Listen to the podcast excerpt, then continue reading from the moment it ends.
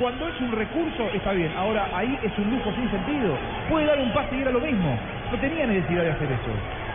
Es mi punto de vista, eh, cada uno puede pensar lo que quiera, ¿Sacó amarilla al menos? No hizo nada. Una, una tarjeta amarilla nomás para Reina. Y, y el arquero de Bolivia le pegó Uy, fuerte. a- Chumacero, qué mal, cómo le entró Chumacero. Los jugadores peruanos siguen atacando y arriba y el cabezazo. Lo que erró Hurtado de cabeza, afuera. Era el cuarto.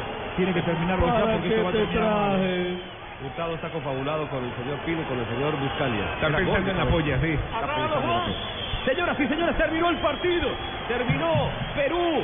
Perú sigue vivo.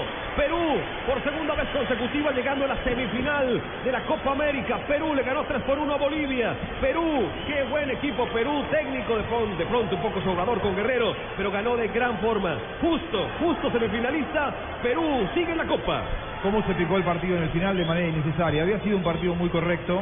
Eh, ese, ese taco, ese lujo de Guerrero hizo que eh, los jugadores terminaran todos peleados, a puntos de golpearse. Realmente, discúlpenme, eh, vuelvo a ver la imagen, no había ninguna necesidad por parte de Guerrero de hacer eso. A los 48. Yo no, estoy, yo no estoy de acuerdo con usted, Juan. Tampoco. Yo tampoco. Yo tampoco. No, el fútbol es para jugarlo, para hacer este tipo de cosas. Se han perdido tantas cosas bonitas en el fútbol, por eso es que ahora los partidos terminan como el de ayer, el de Chile-Uruguay. Esto es para rescatar cosas buenas. Los Yo- jugadores no tienen por qué molestarse. Yo banco una rabona cuando no le queda otro al futbolista si vas ganando, ¿eh? o, o un caño si no te queda otro recurso. Ahora, si no hay necesidad, ¿para qué hacer enojar al rival? ¿Para qué Para- mojarle la oreja Juanjo, al rival? Juanjo, para el ¿Para arte nunca hay te tiempo. traje? Para el arte nunca hay tiempo y la- las jugadas de arte tienen que aparecer y son la magia del fútbol. Suena Y son sobrador, bien- Y son, bienvenidas en el 0-0, en el 1-1, en el 10-10 o ganando 3-1 perdiendo. El lujo hay que hacerlo porque eso alegra a la tribuna. Hay que hacerlo Acababa siempre. Reina de hacer un taco sacando al jugador con un taco hacia atrás y sacándolo, enganchando. Y, Pero ¿por porque qué no sabes que? César, no, pero es distinto. A ver, habla Guerrero, vamos con eso. Sí, sí, sí, creo que vamos de menos a más, creo que es el nuevo proceso, yo lo hablé, el profesor Gareca creo que está haciendo muy bien a la selección, Eh, creo que estamos aprendiendo mucho de él, estamos captando lo que el profesor quiere, lo más importante es que estamos avanzando en esta Copa América, Eh, creo que pocas personas tenían, de- eh, le brindaban poca confianza a la selección y creo que estamos demostrando que una vez más que, que, que este, que este equipo quiere que este quiere que este quiere que este equipo quiere quiere salir adelante quiere mejorar y, y esperemos que bueno esto sea el comienzo porque nuestro objetivo es clasificar al mundial. Ahora toca Chile. Ahora toca ahora toca Chile un rival difícil más que nada porque juega en casa pero bueno para eso tenemos que estar concentrados descansar bien y, y prepararnos bien para ese partido Termina de hablar Paolo Guerrero y va a pasar por al lado de él, no, se fue rápido. Porque atrás venían todos los bolivianos. Ya los jugadores peruanos habían abandonado el terreno de juego y muy cerquita empezaban a pasar los bolivianos. Ojalá que no pasen cerca los bolivianos de Guerrero en el vestuario. ¿eh? Y a ver, Roldán está en el círculo central. Recién ahora empieza a dejar.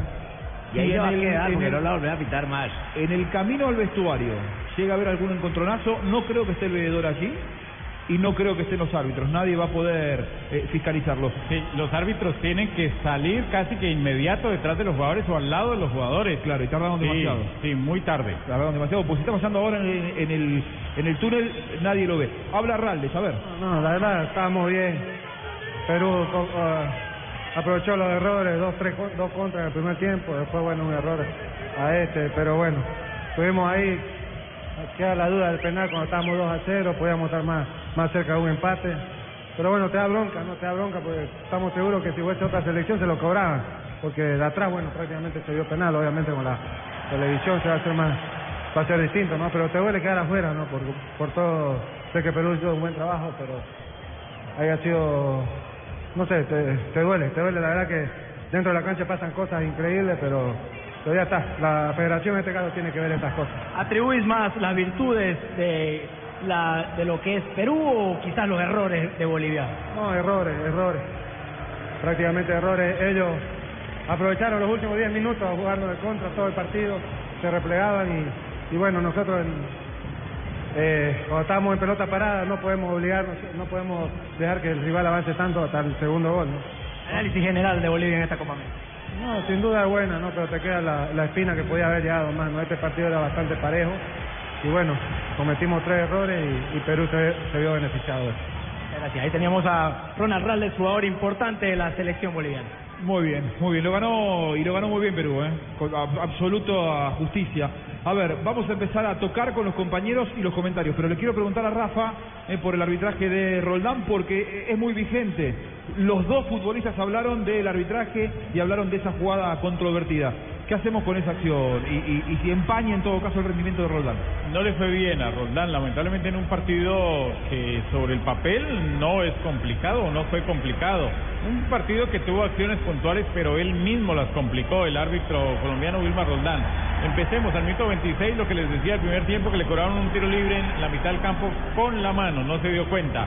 Minuto 41 no, no amonestó a Retamoso y a Morales por una acción mutua. Minuto 44 no hubo amarilla para Chumacero. Pegó, pegó muchísimo Chumacero y se fue limpio.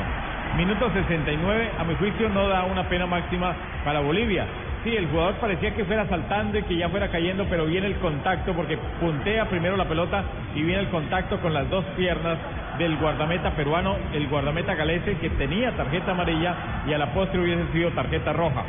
Eh, luego, al minuto 83, da una pena máxima para Bolivia. La falta de Licio fue correcta. Un enganche, doble enganche, primero hacia afuera, luego hacia adentro y la zancadilla de Advíncula. Pero eso da para tarjeta amarilla.